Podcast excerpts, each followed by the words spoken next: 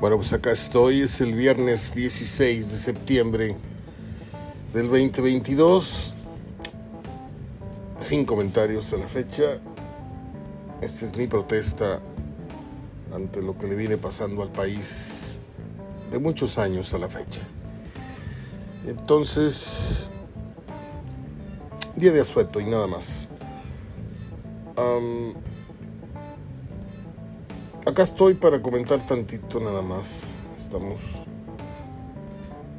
aquí tomando un descanso, no por el asueto, sino por la tremenda gripa que nos aqueja junto con todos los males adjuntos que es garganta, calentura, etcétera.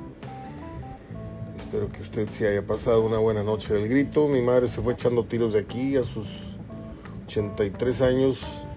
La arreglaron muy bonita, con una vestimenta típica como nunca en su vida y me dio mucho gusto que publiqué unas fotografías para ese centenar, casi dos centenares de personas que suelen atender las fotografías que publico de mi familia. Y le dio mucho gusto a la gente ver a mi mamá tan contenta. Ella ya está en otro, en otro mundo, está mentalmente muy lejos de lo que fue eh, originalmente su conciencia, pero está viviendo el día a día muy feliz. Hay días buenos, hay días no tan buenos en la salud. Este, y pues estamos procurando dar- darle la mejor calidad de vida en esta parte final de su andar. Estoy muy contento por, por lo que pasó ayer. Se fue feliz y regresó muy feliz de la reunión. Se fueron casi a las, ¿qué serán? Ocho y media, alrededor como a la una y media de la mañana, ¿eh? O sea que sí la disfrutó. Bueno, hoy hay dos partidos, ya lo sabe usted. El de las siete es el que nos interesa a los regiomontanos, a la mitad, yo creo.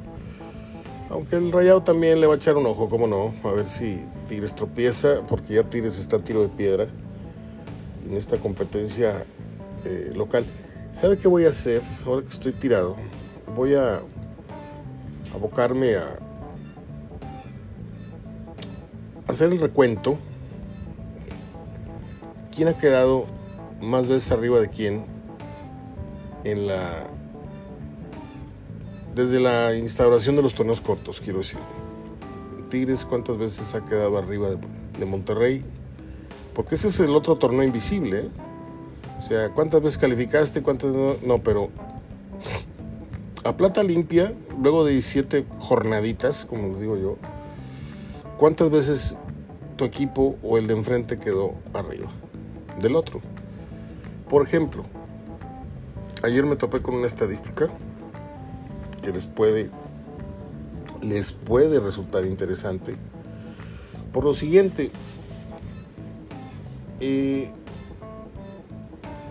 el América bueno les voy a preguntar a ustedes quién creen ustedes que ha sido el equipo que ha estado más semanas en zona de calificación y quién creen ustedes que ha sido el equipo que más semanas ha sido el número uno de la tabla hasta esta fecha 15. ¿sí? Bueno, pues América inició el campeonato en las siguientes posiciones. Póngale mucha atención. Fue noveno, fue lugar 13, fue lugar 11, fue lugar 15, fue lugar 14, fue lugar 15. Luego entró al lugar 11 y al 7 esos lugares ya tienen que ver con repechaje. Y luego el América no ha bajado de los primeros cuatro lugares en la fecha 9, 10, 11, 12, 13, 14. Cuarto lugar, cuarto lugar, tercero, segundo, segundo, segundo. Y en la fecha 16, que ya se jugó, aparece en primer lugar. Falta que se juegue la, la jornada 15 y la 17, creo. Luego, el Monterrey Atención con esto. Monterrey inició en el lugar 13, la jornada 1. Luego se metió al lugar de repechaje en la jornada 2, como sexto lugar. De ahí en adelante, Monterrey no ha bajado de calificación directa. Cuarto lugar, jornada 3. Jornada 4 y 5, primer lugar. Jornada 6, segundo lugar. Jornada 7 y 8, primer lugar. Jornada 9 y 10, segundo lugar. La 11, 12, 13 y 14, primer lugar. Y en la jornada 16, segundo lugar, pero por un pelito ahí con América. Creo que cosa de. Si mal lo recuerdo, cosa de, de de goles. Eh, ¿por, qué, ¿Por qué hablamos de esto? A ver, ¿por qué estamos hablando de números en radio si no es, si no es lo más conveniente? Porque pues no podemos, este, no puede usted ver la gráfica. Esto es una regla de oro de, de, lo que es la radio. A ver, ¿dónde está el micrófono para hablar? Aquí está. Porque esto te muestra la tendencia. Por ejemplo, el Toluca. El Toluca se cayó hace cinco partidos. ¿Sí? Pero el Toluca en lo que fue la jornada 1, 2, 3, 4, 5, 6, 7, 8, 9, 10, en 11 jornadas, Toluca fue del segundo al primer lugar, del tercero al segundo, al segundo al tercero, al segundo al segundo, al tercero y al tercero. ¿Sí? O sea, no fueron pocas semanas las que Toluca fue un, un protagonista. Ahora usted me va a decir, a ver Mario, si Monterrey ha sido el equipo que más jornadas ha estado en zona de calificación, y más semanas ha estado como número uno de la tabla, dos, cuatro, seis, ocho veces. ¿Sí? América, América una vez, y es esta vez. Ahora, Tigres, bueno, Tigres no estuvo ni en zona de repetición, bueno, estuvo en lugar 14 en la jornada 1, luego de la jornada 1. En lugar 9 luego de la jornada 2.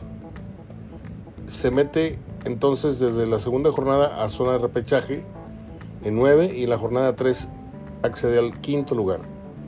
De ahí vienen consecutivas jornadas apareciendo en el tercer lugar a partir de la jornada 4, lleve la cuenta. Jornada 4, tercer lugar, luego quinto, luego 1 luego 3, luego 3, luego 1, luego lugar 1, lugar 2, lugar 3, lugar 3, lugar 3 y hoy es lugar quinto. Tigres solamente ha tocado la cima del campeonato tres veces y ha estado en zona de calificación 3, 6, 9, 12 jornadas y solamente en 4 no ha estado en zona de pase directo. ¿Qué más quiere saber? ¿De quién quiere que le hable? Del Pachuca. Tercero, tercero, segundo y luego se sale de la foto en la jornada 4 para caer al quinto. Jornada 5 se cae al sexto y en la 6 se cae al séptimo. Regresa a zona, de a zona de calificación directa en la jornada 7 al acceder al cuarto lugar, en la jornada 8 al cuarto, se vuelve a salir de la foto para el repechaje cae al noveno, jornada 9, cae al sexto lugar en la jornada 10 y cae al décimo primer lugar, no, en la jornada 11 cae al sexto lugar, luego recompone un poco, jornada 12 es cuarto, jornada 13 es quinto, jornada 14 es quinto y hoy día es lugar 4. Santos interesante lo que ha hecho Santos, pero sus números hablan de que no ha sido tan espectacular su jornada, su campaña. Amaneció en el cuarto lugar luego de la jornada 1. Luego vinieron 2, 4, 6, 2, 4, 6, 8, 10 jornadas en las que solamente fue equipo de repechaje. Octavo, décimo, 11, 11, 10, 6, 6, 5 y 5. Luego se mete al cuarto lugar en la jornada 11, se sale al sexto lugar en la jornada 12, regresa al cuarto lugar en la jornada 13, se vuelve a salir de zona de calificación directa en la jornada 14 y hoy es lugar 4. Estos bandazos, como los que ha dado, este, no sé, Toluca, por ejemplo, que arrancó con varias semanas, 12 semanas tal vez, a ver cuántas, 2, 4, 6, 8, 10, 11 semanas, más o menos, estando en los primeros cuatro lugares, te hablan de que si, por ejemplo, América está encontrando su pico en la zona importante, en, la parte importante del torneo. Pero ¿qué pasa? Por eso me froto las manos porque yo veo un, final de torneo o una liguilla como, como rato hace que no, no tenemos. ¿Por qué? Porque si América sostiene esto, que ya falta nada para que se acabe el torneo, esta semana y la que viene, si Monterrey se mantiene en el 1 o en el 2, Pachuca, si sostiene o eleva, a lo que voy es a que si toca su pico Pachuca, Tigres y Santos, va a ser una, una, una liguilla en donde por primera vez o hace muchísimo tiempo no va a haber un candidato clavado o claro al campeonato. Porque le digo algo, Tigres jugando su mejor fútbol, con Guiñac en Guiñac como suele ser en liguillas, con un Agüel que paró como el otro día todo. Tiene un plus que Santos solo le iguala en la portería, porque Acevedo es un marihuano, es un muchacho que va por todas. Bueno, es un término, perdóname. Está anda como drogado, pues, este, y ahorita anda herido porque no lo llamaron y parece que no lo van a llamar. Pachuca, Monterrey y América. Entonces usted imagínese a estos equipos, Tigres, Santos, Pachuca, Monterrey, América, y agréguele, repito, en el caso de que logren elevar sus niveles al máximo potencial como lo mostraron en las primeras 2, 4, 6, 8, 10 jornadas el Toluca, agréguele otro, pues protagonista más puede ser en la, liguilla. Esto se, pone, muy interesante. Ya luego viene Chivas, San Luis, León, Necaxa, bla, bla, bla, ¿no? Y pues con todo respeto, yo no veo al campeón del lugar 6 en delante. Si me apuran, a lo mejor usted dice, no Mario, creo que no veo a Santos, no veo a Toluca. Bueno, quedan cuatro. América, Monterrey, Pachuca y Tigres. Es que creo que el América, bueno, América en la final, ¿a quién ponemos como rival? ¿Al Monterrey, al Pachuca o a los Tigres? Y vamos haciendo ese, ese, ese filtro somero, ese filtro imaginario y yo veo muy difícil, no veo claro atinarle. Mi, bolita mágica esta no, no me dice todavía quiénes son los dos claros finalistas. ¿A usted sí? Porque le puedo creer si me dice América. Ok, vamos a poner América. ¿Y luego? ¿Luego quién? ¿Por cuánto es mejor Monterrey que Pachuca? No, pues por mucho. ¿Y está jugando Monterrey así? Ahora, Pachuca viene también de, de lo de Bravos y tú, no, pues un accidente. Santos, un partidazo en América. Es un aviso, es una noche muy buena nada más. Está para jugar una final en el Azteca, la América y ganársela. Pareciera que sí. Tigres con el regreso de media hora de Tubán. Córdoba en gran nivel. Guiñac ahí medio escondiendo su declive, porque hay un declive en lo, futbolístico, pero aparece empujando una y ya con eso se mantiene aparentemente vigente. Para los que lo critican, ahí está tapando bocas. No, no está tapando bocas de nada. Sí, cada, cada día, cada semana, cada mes, Guiñac se acerca más a sus 37 o a sus 38, no sé qué edad tenga, pero ya está. Para ser el 9, ya está bastante, bastante adulto, aunque sea francés y aunque sea europeo y aunque ya está grande. Y bueno, si ustedes lo quieren llevar a los grados de Roger Milla, que jugó hasta los 40, no sé qué, ah, bueno, está bien. Se trata de, de parar al abuelito y, tenerlo en medio de la fiesta bailando, órale, exprímanos lo que quieran. Pero el rendimiento ya no es el mismo. No es el mismo.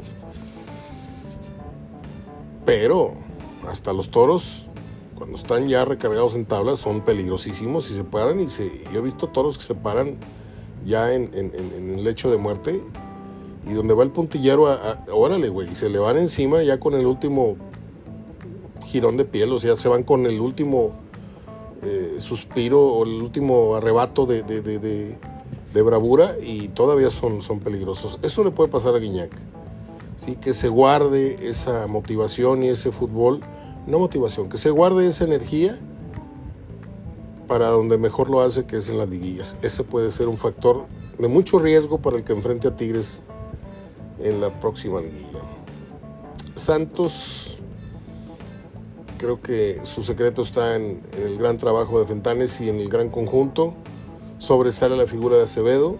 Si Acevedo se equivoca, baja un 50% el potencial del de, club lagunero de cara a una semifinal o una final. Yo veo que Acevedo tiene mucho compromiso en el éxito futuro de Santos. Mm. Y así, y así estuvo la gráfica, no sé si les quedó claro. Eh, a mí me pareció interesante. Se le iba a mandar a, a Verdirame, pero creo que hoy, por ser asueto, no, no creo que haya tenido programa de radio, lo más seguro. Déjenme ir con lo que sigue. Y lo que sigue es ver cuánto tiempo llevo hablando. Llevo 17 minutos. Ya le dije los dos partidos de hoy. Es Puebla Tigres a las 7 de la tarde. y es...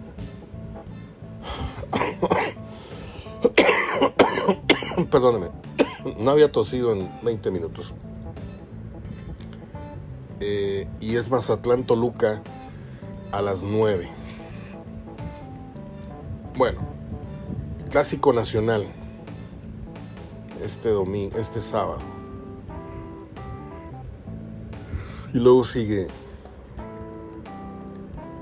campeón de box de todos ustedes, que es el Canelo, la pelea este, el tongo este con Golovsky. Y pues va a estar, va a estar este, muy cotorro el, sábado. Yo no voy a poder pararme a hacer carnita ni nada porque pues andamos que nos da vuelta todo Monterrey, o sea, me, da, mucho la cabeza. Y hacía un buen tiempo. Yo he ido a dos clásicos nacionales en la Azteca y fui a uno en el Estadio Jalisco hace muchos años. Mari Carmen Flores me hizo uno de los regalos más grandes que yo he recibido como periodista. Yo estuve en cancha, atrás de la portería del Guadalajara me encantaba ver atacar a la América, me encantaba. Este, y supe lo que es un estadio azteca rugiendo en un partido eliminatorio de México y en un clásico nacional. Y es un ambiente que ningún estadio, aunque sea esporádicamente, porque no es un, ambiente sostenido, ni son entradas sostenidas las que tiene el América. Pero a lo que voy sin ser Gerardo Gutiérrez, al que le mando un abrazo, sin ser el otro señor Salazar,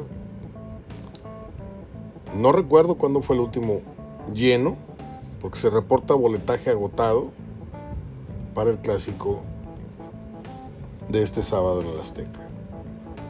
Ahora, se supone que este casi traspié que sufrió el América ante Santos, lo debe dejar un poco pensando, lo debe dejar un poco, no lastimado, pero sí un poco herido en el orgullo de que no pudo alcanzar una victoria más consecutiva, creo que iban por la décima, ¿no?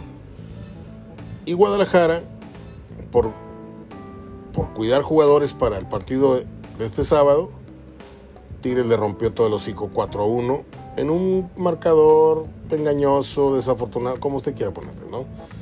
Pero no jugó mal Guadalajara. Escuché muchas babosadas que perdiendo ganó. Bueno, está bien, perdiendo ganó. Yo lo diría de otra manera. Este, pero bueno, perdiendo ganó.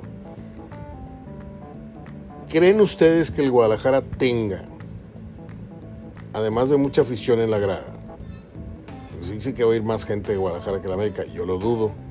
Yo creo que por ahí va a andar en un 60, 40, 55, 45, cosa que no me importa. Pero usted cree que Guadalajara dé el grado ya, porque si vas y le pegas o lo haces partido al más favorito de todos los equipos para la liguilla, entonces ya estás para algo como lo acaba de mostrar Santos. Santos tenía 3-1 al América y con cositas ahí arbitrales, América empató. Pero ya dejó constancia de que así muy, muy superior no eres. Te exhibí por un buen rato, me empataste en los minutos finales, pero te exhibí ganándote 3 a 1. y yo quiero saber si el Guadalajara puede hacerle algo similar al América. Yo quiero saber si esta si esta llave de estilos nos va a ofrecer un gran partido o nos va a ofrecer el churro de siempre. Porque de 10 clásicos nacionales, 6 salen malos, 3 salen buenos y uno sale espectacular. De 10 clásicos jóvenes, América Cruz Azul, 5 salen malos, 3 salen buenos y 2 salen espectaculares. Hay un saldo mejor. En el América Pumas le va mejor, pero el que queda más a deber desde mi memoria, no a mis estadísticas, porque no las tengo, en este sentido no las tengo, pero por lo general me siento en el sofá con mi computadora y con una mueca como diciendo, mm, ojalá y salga bueno el clásico. Este promete demasiado. Como prometía demasiado el clásico de Tigre Monterrey, ¿eh? ¿Y cómo nos fue? ¿Qué partido vimos? mejor ni hablemos de eso, fue muy triste. Va a estar bueno, va a estar bueno ver de qué está hecho este Guadalajara enrachado, que sufrió este descalabro con Tigres, que no sé si se corte de tajo en lo mental y en lo futbolístico la inercia que se trae. Esa es la gran duda. Yo creo que no. Yo creo que América y Guadalajara nos van a regalar pasajes ¿Acaso pasajes nada más de ese nivel de estridencia y de, nivel de futbolístico, estridencia en la grada y nivel futbolístico, que muchos estamos esperando y estamos ávidos? Porque le digo una cosa, sin irle a la América y sin irle a Chivas, es el botón, es el instintivo del fútbol mexicano, el clásico nacional. ¿Sí? Es el que hace ruido en muchas partes. A lo mejor dicen que no, pero en Argentina voltean a ver nuestro clásico como nosotros volteamos a ver el Boca River. En España nos dedican una notita, pero le dedican una notita al, ya hasta, hasta clásico regio, con más razón al clásico nacional. Y cuando esto no da de qué hablar, van quemando todas esas oportunidades de atención. Porque si algo quiere el fútbol mexicano es que volteen a verlo. En estos tiempos hay que voltear a ver el fútbol mexicano porque le digo algo y me va a doler muchísimo porque este muchacho, el Chaco Jiménez, lo está haciendo extraordinariamente bien. Lleva cinco goles con el Feyenoord, se fue de aquí siendo líder de goleo, no va a ser campeón de goleo, por supuesto que no. Pero el último, el último gol que metió con el Feyenoord fue, fue una, una pintura de remate. ¿sí? Me recordó los mejores remates de cabeza de Borja, me recordó los mejores remates de cabeza de Outes, de Hermosillo, de Peláez, gente que tenía un martillo en la frente. qué hermoso remate, qué estética. Y si hoy el Tata Martino tuviera sus cascarones bien puestos, que no los tiene, hoy el Mundial lo debería iniciar o Henry Martin o el, o el Chaquito Jiménez, ¿eh? al que le dicen me bote. A plata limpia. ¿Por qué?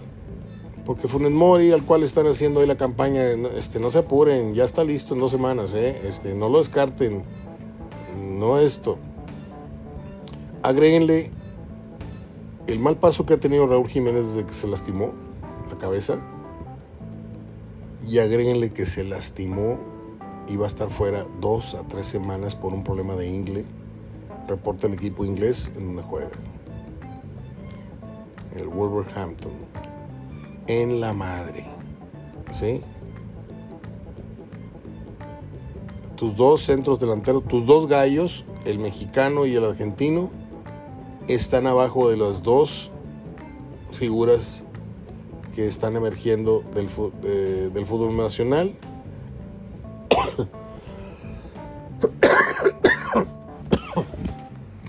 en este caso, el Chaquito ya se fue a, a, los Países Bajos.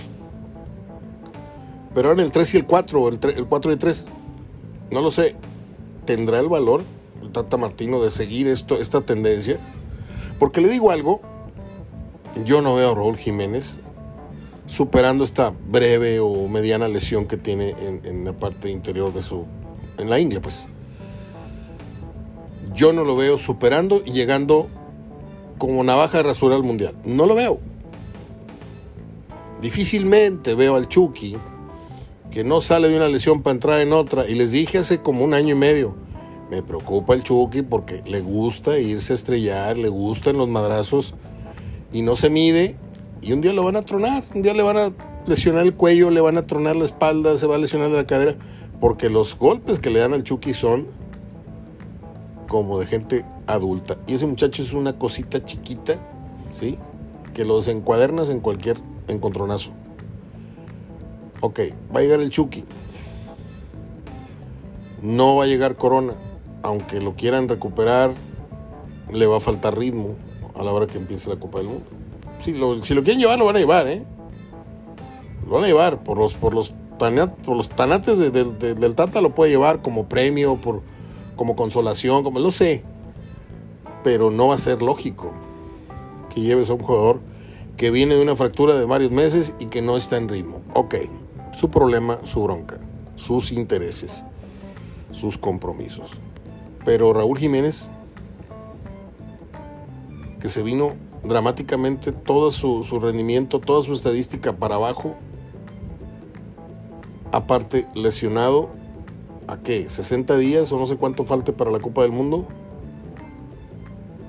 Y páralo otros 10, 14, unos 14, 20 días en lo que la ingle es un tema delicado, ¿eh? bien delicado. Yo me lastimé en mi vida dos veces y sentí el tirón jugando y dice, no, y al otro día no aguantaba, no podía ni caminar. Ok, tres semanas, un mes en lo que más o menos se te va quitando. Y dices tú, no, ya estoy para jugar. No, primer sprint, primera pelota que tratas de bajar, extiendes la, y otra vez, tic, nada más se oye, tac, en la madre. Otra vez te lastimaste la ingle. Y si no te la cuidas, es un dolor ahí que queda sordo, queda ahí pendiente te vuelve a dar, y te vuelve a dar, y te vuelve a dar. Como un desgarro, como un tirón que no te cuidaste bien, siempre va a estar ahí atrás o en la parte frontal de tu pierna. Ah, pues es todo. Es todo lo que tengo que expresar el día de hoy. Ayer me sentía muy mal y no estaba yo para grabar. Pero en nada, ¿eh? ahorita estoy re bien comparado con ayer. Ayer fue un día muy, muy fuerte para mí. De, mucho sudar, de mucha fiebre, de mucha congestión nasal, de mucha flema. Ahorita estoy eh, más o menos, pero ayer estaba fatal. Ayer 15. Entonces esto me impidió no, no quise, no me animé a, a marcarle a Gerardo porque no me sentía en condiciones. Por lo que ofrezco una disculpa, hoy Gerardo Gutiérrez no está con nosotros. Seguro va a estar el próximo viernes. Entonces paso. Aquí se acaba el contenido en lo referente al fútbol. Les aviso a los que no me conocen. Entonces voy a pasar a las efemérides del cine, de la televisión, de la música, que me distraen, que me gustan y que yo sé que usted también.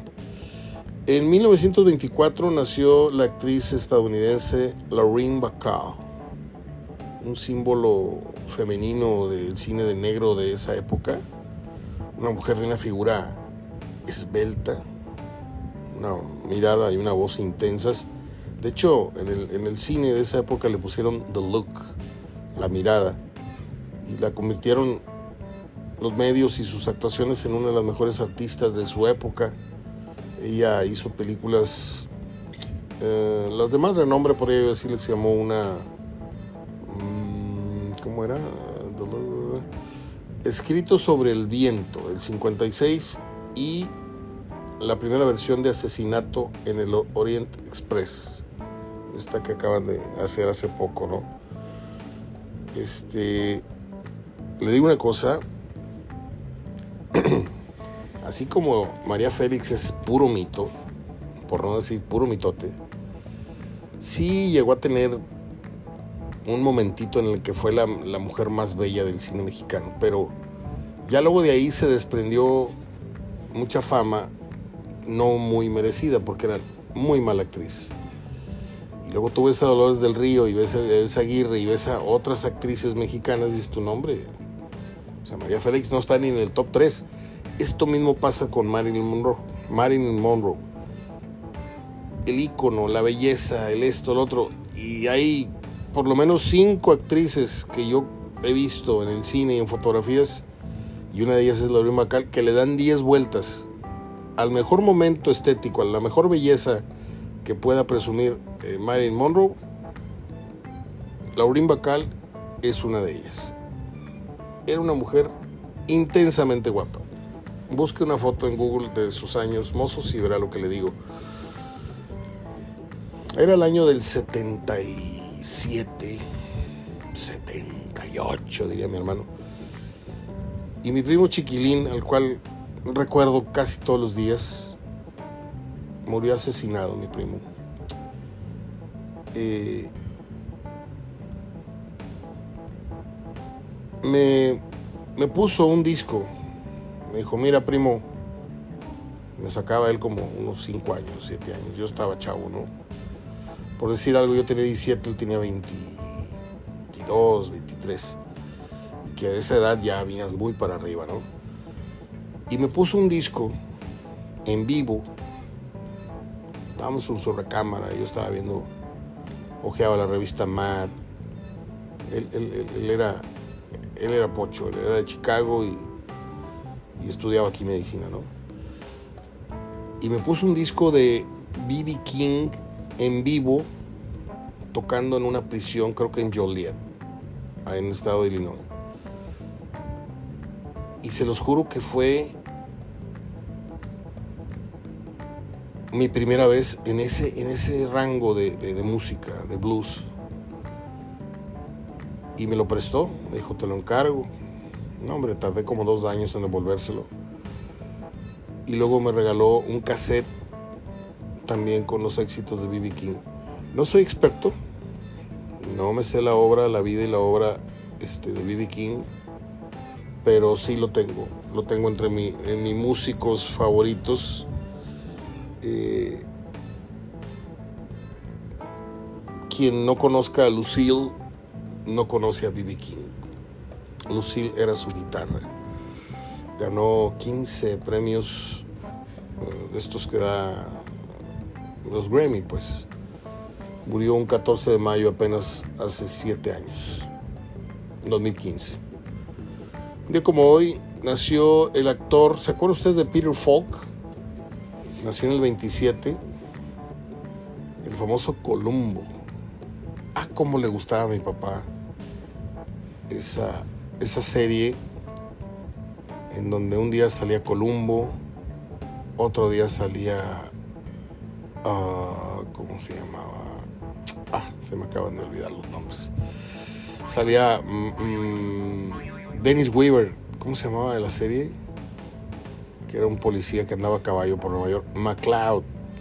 Entonces era, no me acuerdo si a las 9 o a las 10 de la noche, pero la barra de, programas así de, investigadores era Columbo, McLeod, uh, no me acuerdo si el, archivo confidencial del FBI, um, no sé si entraba ya en ese rango Manix o Canon o Ironside, pero le encantaban a mi papá, le encantaban esos programas. A mí me, daban sueño, me, me vencía el, sueño, pero yo sí era muy adicto de, de las manías y de todos estos situaciones chistosas que tenía Peter Falk, que era desesperante. Creo que de ahí se, se basó la serie Monk, que me cuentan, era un detective también así muy... Y yo no vi Monk porque yo me quedo con las versiones originales de todo. No he visto una sola película de Marvel, ¿por qué? Porque yo me quedo con el Batman y Robin que vi en el cine Montoya, me quedo con el Superman que vi en el cine Encanto, me quedo con el Hombre Araña de las, mis revistas, de mis cómics, y no me gusta lo que hicieron con mis personajes, entonces no consumo ese ese aspecto del cine hoy día. Día como hoy nació en el 56 un tipo que odio, con odio jarocho, que se llama David Copperfield, considerado el mago más grande de los últimos tiempos. Yo tenía una novia que quería muchísimo, pero muchísimo, y estaba enamorada de este estúpido, y me obligó a llevarla al Teatro de la Ciudad a ver cómo David Copperfield desaparecía un tigre, un león, no sé qué fue, y un elefante. Y yo le dije, ¿sabes qué? Hay una tarima, hay un hueco así en el escenario, y por ahí emerge, hay una grúa, cállate, no sé qué, y salimos de pleito. Yo estaba muy celoso de, de ese hombre. Hoy se presenta precisamente Copperfield en Las Vegas. Anda un, una pareja de buenos amigos que están celebrando aniversario de bodas y me dicen que andan por allá van a ir a la pelea y me dicen, Mario, ¿quién crees que están acá? Porque eran amigos también de ella. ¿Quién crees que se presenta hoy? David. Y le dije, vas mucho, ya sabes a dónde. Eh, nació un día como el 6-3, el cantante y compositor Richard Marx. Híjole, Richard Marx es, es recordar momentos muy buenos y muy tristes. Wherever you go, wherever you do, I will be right here waiting for you, decía la canción, más o menos. Bueno, pues es todo, amiguitos. Son 38 minutos.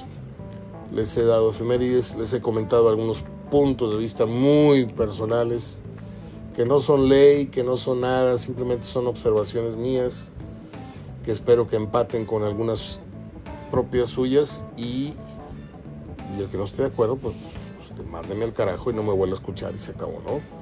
o denme una oportunidad mañana, como decía Piporro, dale otra oportunidad, vaquero. Acá estamos el próximo lunes. Eh, a frotarnos las manos para que el viernes botanero salga bueno, ¿no? El Puebla Tigres, que no sé si, si nos dé más allá del 1-1, del 2-1. No lo veo más para allá. Y el Mazatlán Toluca, ahí sí puede ser que se suelten el, el, chongo Toluca o Mazatlán. Pero yo le veo más posibilidades de que hoy Toluca le ponga una repasada a Mazatlán. No sé por qué tengo esa esperanza y ese deseo. Porque en lo único que puedo no ser objetivo ante ustedes es que yo le voy a Nacho Ambriz. Le voy a Nacho Ambriz. Sé su historia de vida, sé desde, desde dónde viene, desde muy abajo. Lo conocí cuando jugador de Necaxa era el más humilde de la plantilla, era el de más barrio bajo, era el de más bajo nivel cultural.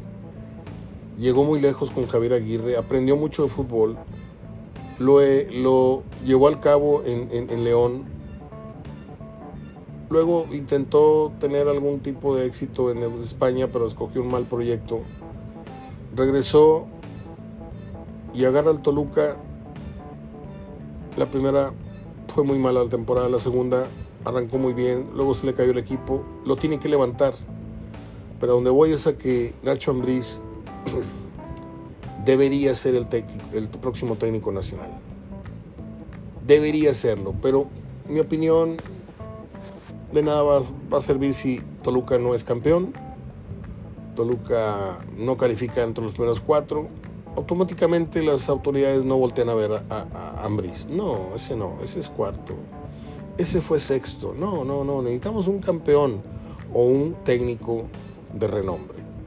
Cuando Nacho Ambriz sabe más que el Piojo, sabe más que el Arcamón, sabe más que Almada, sabe más.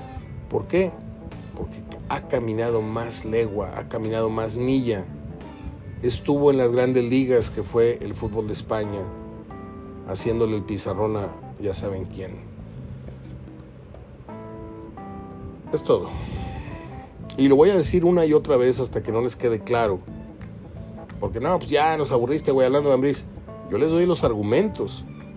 Porque en esta vida estoy cansado de que las sillas importantes no las ocupen los mejores. Los ocupen las los y las arribistas, los recomendados, los que mejor movieron la colita o ya sabe usted.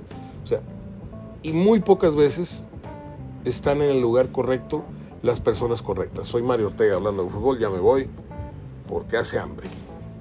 Hasta mañana, no, hasta lunes. Ah, estoy hoy en el blog, obviamente, comentando desde las 7 de la tarde hasta las 12, más o menos, 11 y media, 12, que publico el último editorial y por supuesto el fin de semana comentando los partidos este, de Tigres con Atlas, eh, de Monterrey, ¿qué va a ser? Monterrey Atlas, ¿no? Bueno, ya ni sé lo que estoy diciendo. Es Tigres Puebla hoy y Monterrey Atlas, perdón. El clásico nacional va a estar muy, muy a todas. Nada más que pues se nos quite un poquito la gripa y nos animamos a, a comprar una botanita y así, pero ahorita estoy así en calidad de bulto aquí tirado. Estoy acostado haciendo el programa, la verdad. Este. Y más nada, cuídense mucho porque anda, anda esta pandemia de, gripa muy, muy fuerte en la ciudad. Muy fuerte. Ya me fui. Abrazo de gol.